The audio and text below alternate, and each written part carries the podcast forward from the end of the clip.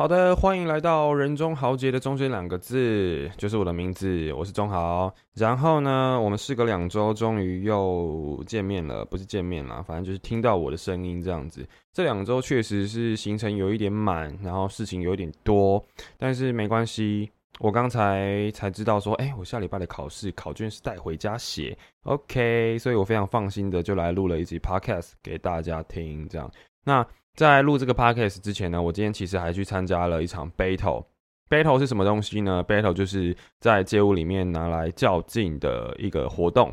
那它的方式就是先海选出一群人，可能先有八十个人里面选出三十二个人，然后这三十二个人呢，再借由一对一的方式来选出十六个人，然后再选出八个人，然后再选出四个人，然后最后选出冠亚军这样子。对，那我觉得 battle 这个东西其实有一点点难度，因为毕竟你是一个人，你只身在舞台上展现你的技巧啊，展现你的武技这样子。那我一直以来其实也有一点点在逃避 battle 这个东西，因为，呃，当两个身体素质啊，然后律动啊，然后可能招啊练的都相当强的时候，其实你要比的就是逻辑跟想法。对，逻辑跟想法就是。简单来说，我拿 B boy 来举例好了。B boy 除了练招、练 top rock、练一些脚步之外呢，他还需要去透过套招来进行呃，他对于一整个音乐的诠释。这样，或者是说你在 battle 的时候，你四十秒里面你想怎么跳，你想怎么安排你的呃肢体啊、脚步啊、你的招的连接，对，这个就是套招。那套招相对来说，肢体呃，它就是一个逻辑嘛。对，不管是对肢体还是 B boy 来说，其实那个都是一个逻辑、一个想法上的差异。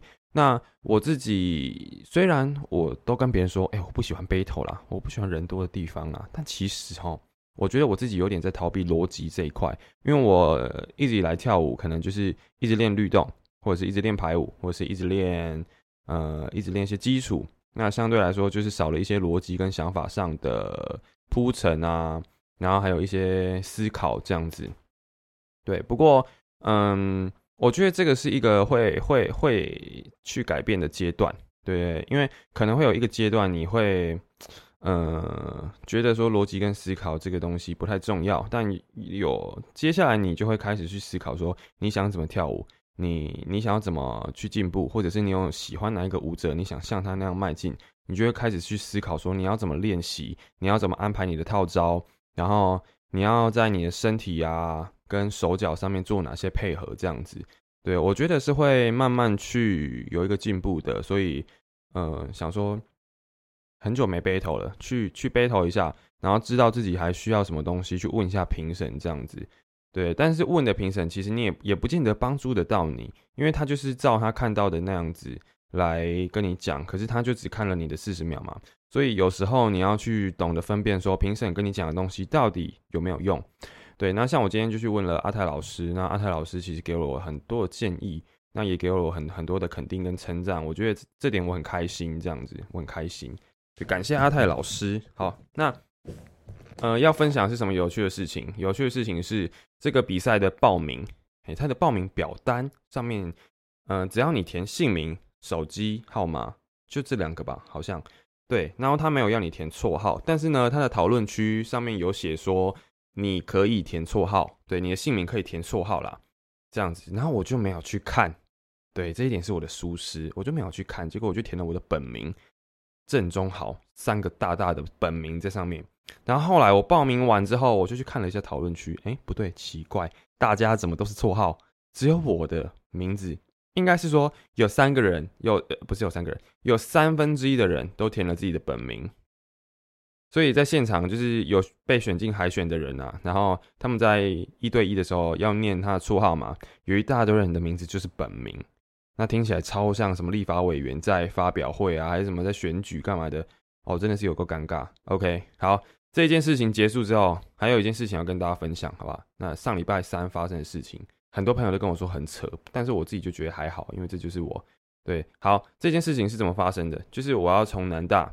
呃，出发前往那个土城高中去教课的时候，我途中途中呢遇到一台汽车，他要从那个停车格啊，然后出来到快车道，结果结果应该是说他在出来之前他没有打方向灯就算了，他也没有慢慢的出来，他是超级快的那种，直接拐个弯就冲到快车道上。那我那时候刚好在他的车子后面，所以我紧急刹车，这个让我超级不爽的，我超不爽。对，那我就是一个我不爽我会行动的人，哎，除非是我的好朋友了，啊，我的好朋友不爽，我就跟他讲一下就好了，嘿，讲一下就算了。可是呢，这台车真的太超过了，于是我决定要去追这台车，然后在他面前就是放慢速度，让他一直被我挡住。对我就决定这样做，虽然很危险。但是，其实如果真的有挡到的话，蛮爽的。但是我后来呢，追怎么追都追不到。我一路从北区文贤路，我一路追到那个安南区，追到海淀路海淀桥那一段，哇，追超久的。那台车时速我预计，因为我那时候是车速大概是八十几，我拜托警察不要开我单，好，我警察，嗯，反正我车速是八十几，然后那台汽车大概是一百，我我估计大概一百啦。因为我我大概骑了一百公尺、两百公尺之后，我就渐渐的觉得啊，算了啦，我连他的车尾灯都看不到了，这样，所以我哈这件事情好不爽哦。但是为什么我敢这样追？因为其实有有时候啦，你要去做一些反击啊，你要去做一些表示啊，你会先看一下对方的长相嘛。对方的长相看起来好像不是很会打架，身材有点弱弱的、小小的哦。啊，那我就心想说，哦，好了，要打架。我应该是打得过他，所以我就追上去了。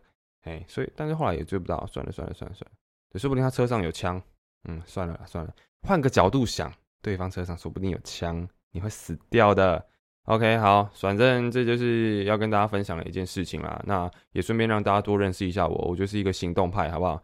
就是一个行动派，容易不爽派。这样也不是容易不爽啊，我觉得在骑车的时候超容易不爽的。因为骑车很烦躁，尤其是你每天都骑同样的路，你可能很倦怠了。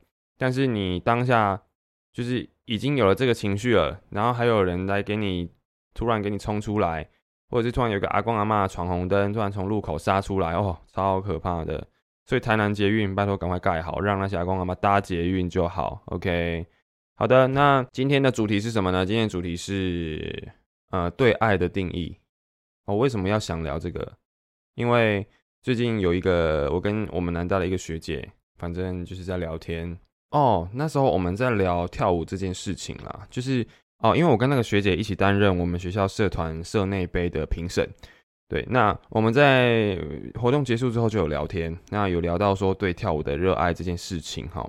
然后嗯，他就有说到什么，嗯，就是。就是那个跳舞教跳舞的那个教跳舞的累疲惫啊，其实会消磨你对跳舞的热忱这样子。然后它其实就跟谈恋爱一样。那我忘记我们那时候谈论到一样的点是什么了。对，如果要要放的话，可能要放录音，因为我们是用录音来在聊天啦。对，然后呃，我我就有一点，我就讲到说，哦，谈恋爱很累，因为它会瓜分掉我对其他事物的爱。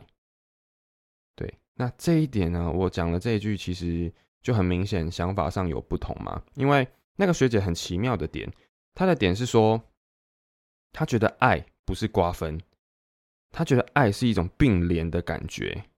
对，也就是说，就是我一样都是付出我的爱，可是呢，我在每一个人身上都可以付出一百趴。对，不管我现在是用了几趴去去爱每个人。但是我我在每个人身上都可以用到一样，例如说每个人都八十 percent 九十 percent 这样子，哦，我觉得很强。这个是这个，我觉得它突破了我的三观，因为一直以来我都觉得爱是一个需要去分配的东西。例如说，你的一整天可能有二十四个小时，那你对很多事情的爱，你就只能用这二十四个小时去分配。例如说啊，我今天。我八个小时给工作好了，然后两个小时给我的兴趣，然后另外两个小时给我的伴侣，对，另外两个小时给我的伴侣，然后可能在一个小时给自己，给给给自己放松这样子，对，就是类似这种感觉啦。那目前呢，我可能有嗯五十 percent 在自己，三十 percent 在课业，哎，没有哦，哎，我目前应该是三十 percent 在工作，三十 percent。二十 percent 在课业，那另外有还有五十 percent 嘛？那可能有三十 percent 是在我的兴趣，那剩下二十 percent 呢，就是给我的朋友。这样，对我的想法是这样子啦。爱它就是一个你需要去呃分配的东西，而不是说你对每一件事情都可以这么的爱。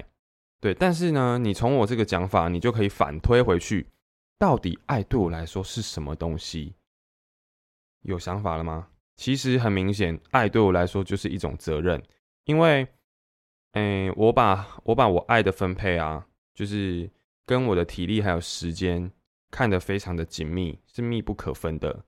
对，所以对我来说，爱就是一种责任。今天我不会轻易的很认真的说我爱谁。对，有如果我身边的朋友应该会发现，但是只要我爱过的对象，我一定是。呃，用尽心思去照顾他，或者是我可能会跟很多朋友说：“哦，我超爱他。”这样，对。那不爱的话，我也会，应该说，我觉得每每一个东西你爱了就是要负责任嘛，对啊。那不爱的话，我也会尽全力去理清，就是我到底爱不爱他，然后我到底是对你是什么感觉，然后我想要怎么呃跟你陈述这件事情，陈述我不爱的这件事情。对，所以呢，我才会有这种分配的想法。对，但是那个学姐的想法是，爱是可以并联的，这个是真的蛮跟我蛮不一样的。对，并联，因为像我的爱就可能是串联的嘛，是吗？可以这样讲吗？反正串联的就是一个电源。嗯，糟糕了，那个电池没有学的很好，抱歉了，国中的物理老师。对，但是，嗯，以以我的观点来看啊，其实爱就是需要。分配一下，对，今天我要去爱一个东西，我势必会牺牲另外一个东西，这是我的我对爱的定义，我对爱的分配这件事情哈，对。不过我觉得用那种广爱的想法是非常的累的，也是非常难得的哦。那这或许跟我们的成长背景，或者是跟我们发生的事情有关。嗯，我在想，也许可能是我过去真的是太。对于爱的人付出了太多，所以才会有这种觉得很累啊，觉得我应该多一点时间放在自己身上哦。但其实，嗯，你在爱自己的过程中，其实你也可可以去爱别人，对。只是说这个爱的程度呢，像我就是爱，就是一定要负责。我爱我的朋友，我就是要花心思在你身上。嗯，我爱了一个伴侣，我就是要花心思尽量的去让你开心，或者是。呃，去经营我们两个之间的一些，就是出游啊，或者是约会啊，或者是相处啊，这样子，对，所以才会造成说，我一直以来，呃，可能最近啊，近半年来都没有办法谈恋爱的原因哦。对啊，那像，嗯，像我最近可能真的是拒绝了蛮多对象的。那这些对象呢，也不是他们不好哈，而是我自己的想法上的关系啦。我可能会觉得跟他们交往。就必须要花出时间跟精力来陪他们啊，那很快的我就淡出了这段情感，淡出了这段感情，这样子，对对，所以我我这是我最近新的想法，新的想法，对，其实最近没有办法谈恋爱，真的可能不是因为性单恋或者是什么逃避性依恋啊，那一些种种的，其实有很多种可能性啦，但是呢，我觉得最近是这种状态。最近对我来说是一种我的爱没有办法瓜分给谈恋爱的状态，所以我才会呃一直拒绝对方。对，而且从以前到现在啊，那真的是改变很多。一方面是我真的为自己着想了更多，那也在我自己的兴趣啊，还有我想做的事情上，其实我更负责任的去做好它。所以可能这个阶段对我来说真的不太适合谈恋爱哦。但是我也是遇过那一种。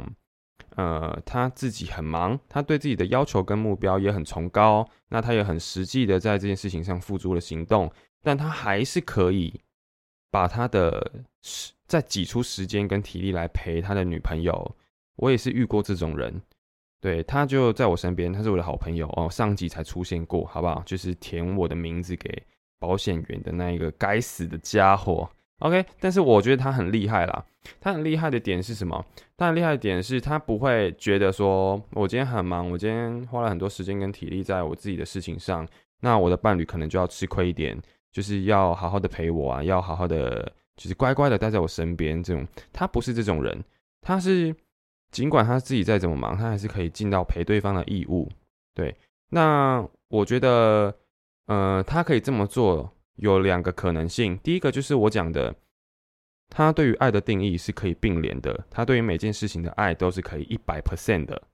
对，那第二个可能性是他的伴侣也很配合，他的伴侣可能就是很逆来顺受，或者是真的很随和，所以呢，才能陪伴他完成大大小小的事情。那这个看起来就会像是，嗯。只要那个伴没有任何的怨言，他没有对他的对我这个朋友做出一些表示的话，其实我们看起来都会是非常完美的一对情侣哦。那我们对于这个男生的评价也会非常的高，这样子。对，但实际上呢，实际上我相信的确是这样子，没错啦，的确是，嗯，爱是可以并联的，是没错。那对方也是一个很好的伴，在我看来是这样子，没错。对，那最近他们好像。嗯，好像女朋友的手机坏了吧，然后男生要买一台 i 十二给她，好像是这样子哦。这点我就觉得超厉害的，超厉害的。不过那不是我现在可以做到的阶段了。对我现在连要跟对方看一场电影、吃一场、吃一顿饭，我都要担心一下，说，哎，我今天能不能请对方啊？对，有时候会很想请啦，但是就是会觉得说，哦，自己会稍微担心一下自己的预算，毕竟目前还是一个穷学生兼小小的街舞老师。OK。所以我觉得对爱的定义其实真的有很多种想法。那也欢迎说，呃，我身边的朋友啊，有听 podcast 的朋友、听众们，可以，呃，给我一些你们对于爱的想法。嗯，那不一定是要对人啊，对事物的想法也是可以。就像我刚才讲的，就是我的爱是要分给我自己的工作，然后朋友跟家人啊之类的。对，我觉得这些想法都是可以交流的。我也很想要听一下，说到底对爱的定义还有哪些想法？这样子，OK。那接下来跟大家分享一个我最近觉得很新的想法，虽然它可能不是很新啦，它可能已经在书上已经好几年了，但是对我来说，它是一个很新的想法哦。那这个想法就是在说，我可以控制我的情绪，我可以控制我的思想跟情绪。那简单来说呢，我们的情绪其实是由于我们的想法产生的。我看到了一件，例如说，我看到了一个一个很丑的衣服，哎，我看到一件衣服啦，先不要说它很丑，我看到一件衣服，我觉得它很丑。那，哎，拿这个比喻好像也不太好。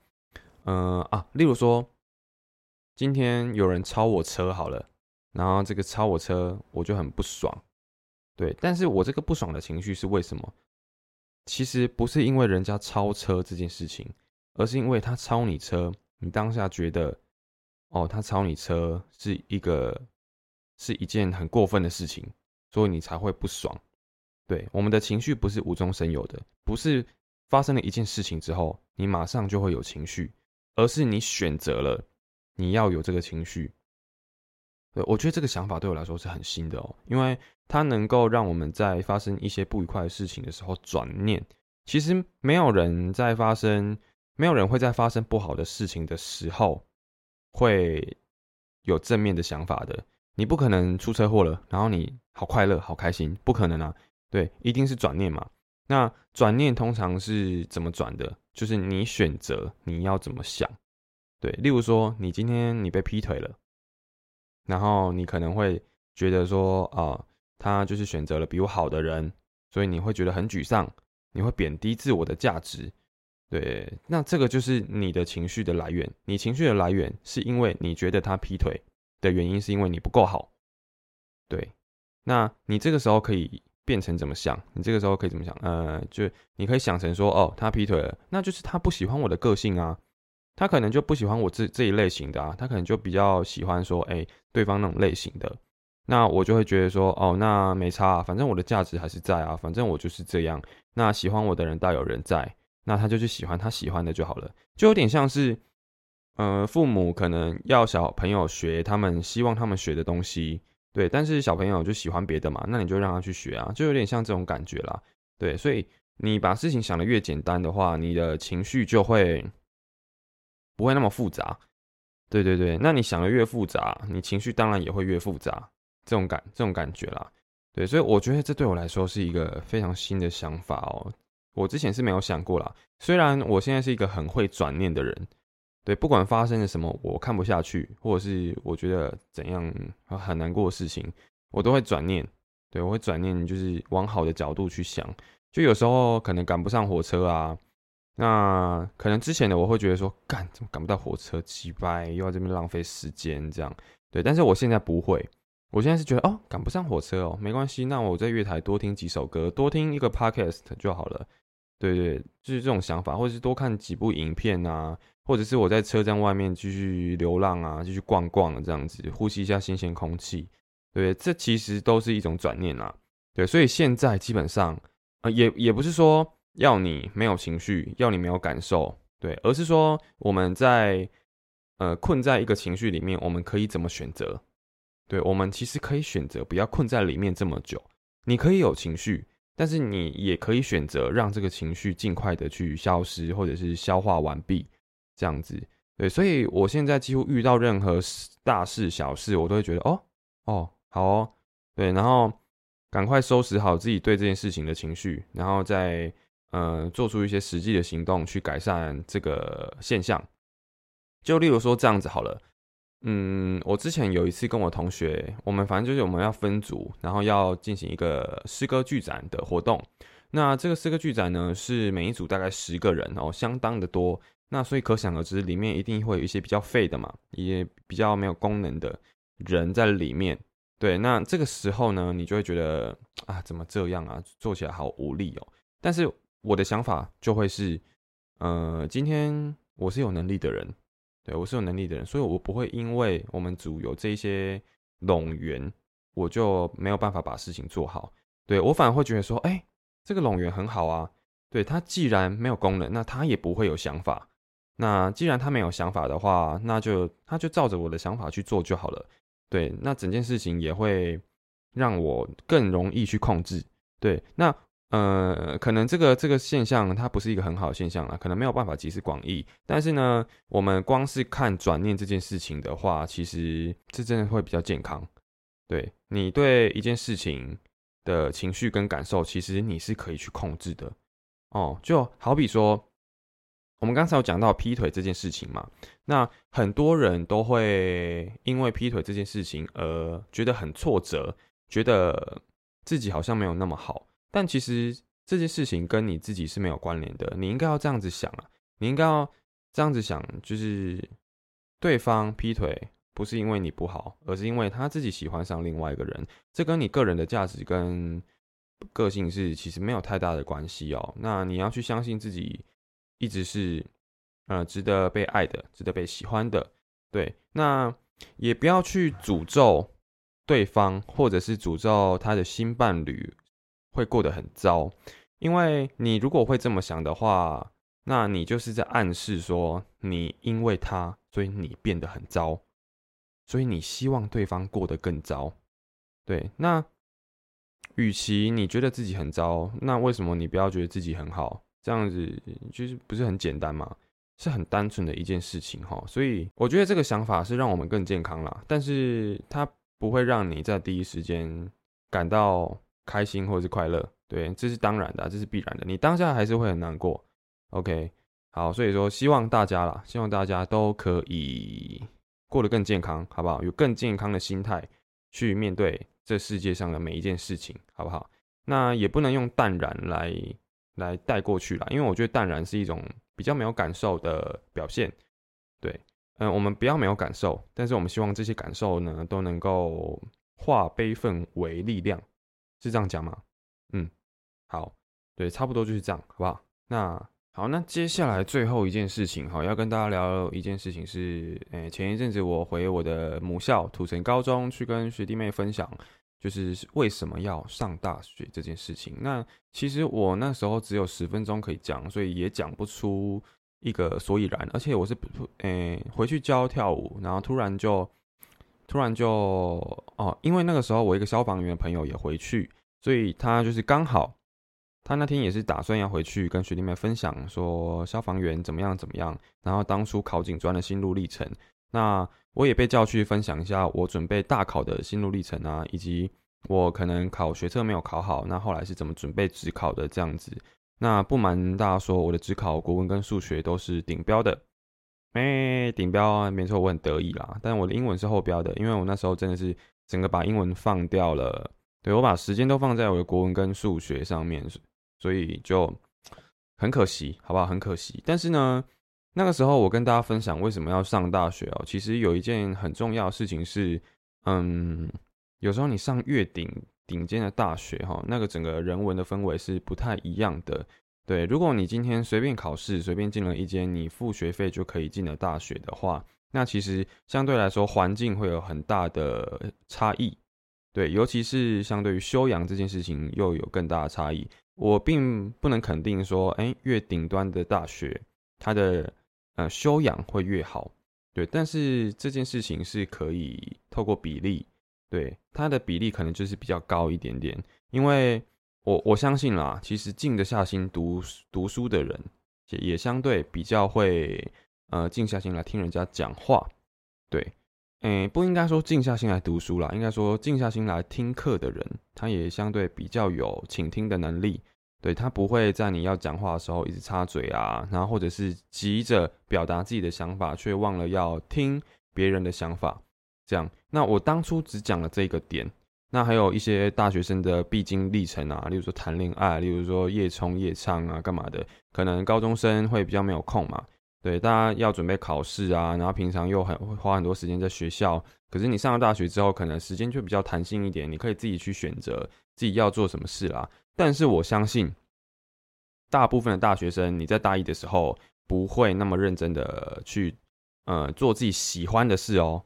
对我并不是说认真念书哦，你可能光是认真的做你自己的兴趣跟喜欢的事情都不会，因为我们在高中的时候就像是被关在笼子里面的鸟，对，所以你一旦踏出了那个笼子之外，你会很想要去做很多很多事情。那这些事情，我相信大部分是一些比较娱乐性的东西，对，比较呃不属于吃苦的东西，因为可能大家高中的时候真的是过得太苦了啦。很辛苦，我觉得高国中生都很辛苦啦。所以你上了大学之后，很难会很自律的去做你喜欢的事情，还有读书这样子。那我觉得上大学其实最大的用处呢，并不是在于说它能够给你一个保证的工作，其实不会啦。嗯，有一些科系的确会给你一些保证，例如说电机系，你以后可能就是当工程师嘛，或者是资讯工程啊，那或者是什么。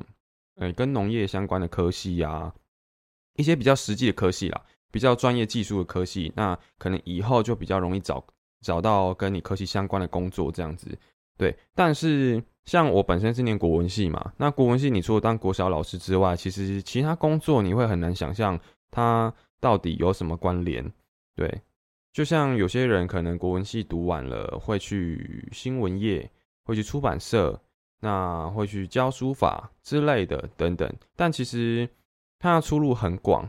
那如果你要以国文系来作为一个出路前的铺陈的话，其实我觉得那个是不太合理的事情哦。除非你真的想要当老师，不然的话，我觉得你要拿你的科系来作为一个呃，来作为一个那个叫什么过渡的话，其实是很难的。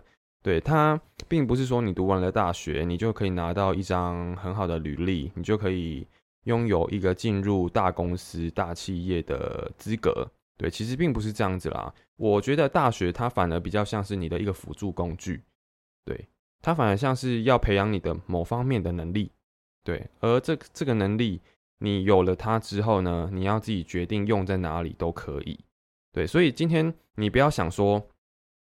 你上了大学，然后大学就会帮你安排好很多东西。其实我们在高国中的时候，学校会帮你安排很多东西。那包括说，你读完国中，你就一定有高中可以念嘛？那你高中读完之后，可能还是一定有大学可以念。对，几乎啦，几乎百分之八十的高中生都有大学可以念嘛。那这是一个非常顺利的过程。对，但是呢，上了大学之后，你要出社会了，这个就是一个相当大的差异，相当大的转变。你必须要开始去思考，说你想要做什么工作，那你要有什么能力？那我的大学能够给我什么东西？能够培养我哪些能力？对你应该要是这么想，以你自己为中心去想。而不是以大学为中心，然后你只要顺着大学的这个中心思想啊，然后他帮你安排的一些课程啊，你就可以很顺利的找到工作啊，并不是这样子哈。所以我觉得要对高中生讲的话是，你要突破对读大学的迷思，对你有没有需要读大学，那个才是真正最重要的东西。嗯，那我觉得可能我高中的老师他们都会比较希望我，呃，我建议他们读大学，对。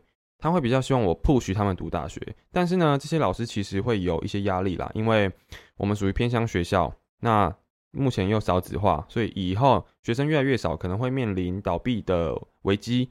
那倒闭的危机，嗯，我不是说现在有倒闭的危机哦，我说以后可能会倒闭的危机，所以这些老师其实都背负着一个榜单的压力，对他们会希望我建议他们读大学，但是呢，我在这边呢，我并不建议你。很快的决定你要不要读大学这件事情，你也可以不读，你也可以读，但是你要想好你要不要读。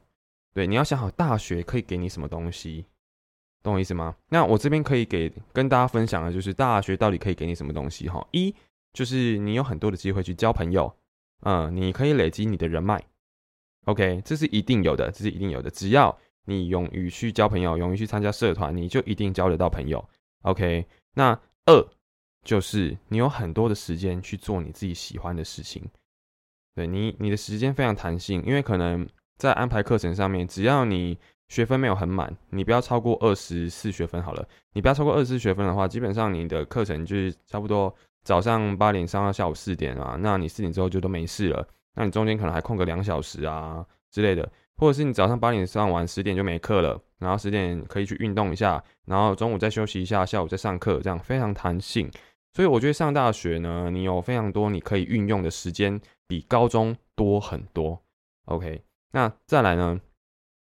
第三个就是我我延伸一下，延伸一下我第一个想法。第一个第一个点是，你可以交到很多朋友嘛。那第三个点是，你可以从这一些朋友身上获得很多不同的想法。啊，就好比说，嗯，就好比说。因为我我觉得比较有趣的事情是我认识到一个音乐系的朋友啊，反正就是 Ryan Lie，好不好？Ryan Lie，他上过我的节目啦，嘿，那他的想法其实跟我是有点像，但是又有点不一样。那对于可能对于兴趣，对于以自以兴趣为职业这一块，我们两个可能就稍微比较不一样的想法。那也多少都会被他影响一点点。那我最主要他给我的影响是我在歌词创作这一块。对，因为那个时候其实算是我创作的一个瓶颈期啦。那我会开始不知道自己可以做出怎么做出更不一样的歌。对，那我一直以来都是比较钻研歌词的意境，还有呃我想要表达的东西有没有清楚这样子。那他会给我的建议是从他的专业上面，就是音乐上面。对他给我给我建议是我除了写词之外，我还还可以去注意歌词。哎，不对不对，是还可以去注意歌曲的拍子啊、重拍啊，然后。我想要表达的东西能不能对在那个重点上面，让大家更有记忆？这样子，他给我的建议其实非常有帮助的哈。那遇到他之后，其实我的歌有了很大的转变。对，大家可以去听一下我的歌，在这边工商一下，好不好？对，反正我觉得这个就是一个上大学之后有趣的地方。你遇到不同的人，你遇到不同领域或者是不同想法的人，你都可以跟他交流。那你如果想法很健康的话，这些东西会是你一个很好的养分。对，那相对于高国中的时期啊，我们其实没有空去跟那么多人做一个想法上的交流，或者是专业的交流这样子。而且那个时候大家的能力可能都差不多，嗯，大家最强的就是坐在教室里面上课，嗯。所以，我我觉得上了大学之后，你必须抱着一个很健康的心态去吸收各式各样的想法跟知识啊，那这个才会成为你在出社会的时候。呃，变成你一个很好的基础，很好的能力，对对对，所以大概就这三点，嗯，大概就是三点。还有什么吗？上大学，呃，可能很多人会希望我讲说上大学可以谈恋爱啊，的确啊，我上大学之后，我谈了超多次恋爱了，我谈了六次，好不好？谈了六次，但是我觉得这个跟我上大学其实没有什么关联啦，嗯，因为我认识的对象都不是从学校里面认识的，所以我并不能给大家。太多这方面的意见，好不好？对，所以上大学就是这么一回事，它就是这么简单、朴实且无华。那你要不要上大学？哈，真的要好好思考，好吗？那也许呢，你在上大学哦，我觉得还有第四点，还有第四点，就是你可以尝试一下半工半读的滋味。呃，那个是你会对生活非常的有体悟。对，你可以尝试从半工半读的过程中去想象一下你未来想过什么样的生活。对，因为半工半读对我来说是一个很辛苦、很充实的状态。对，那如果说你在这个状态里面，你可以去感受一下，说我要怎么拿捏我的学业跟我的工作。那你也可以想象一下，说未来我的生活可能会有我的工作跟兴趣，或者是我的工作跟副业。那在这之间，你要怎么拿捏？你要怎么让你的生活品质还有你的经济是达到一个平衡的状态？对，这个对我来说是一个很重要的东西哈，所以。我觉得，如果你真的有时间的话，不要耍废，不要整天跟同学去嗯打混摸鱼，好不好？诶，交际还是要，但是呢，你必须要去让自己有更多的体验跟感受，那这样子大学才会是一个有用的东西，好不好？OK，所以请各位高中生好好想想，好吧？好好想想，OK。好，那我今天的 p o c k e t 分享到这边哈，那如果说有什么建议呢，都可以。在我的 Apple Podcast、我的 IG 啊，然后或者是我的脸书留言给我。好，差不多就这样，晚安。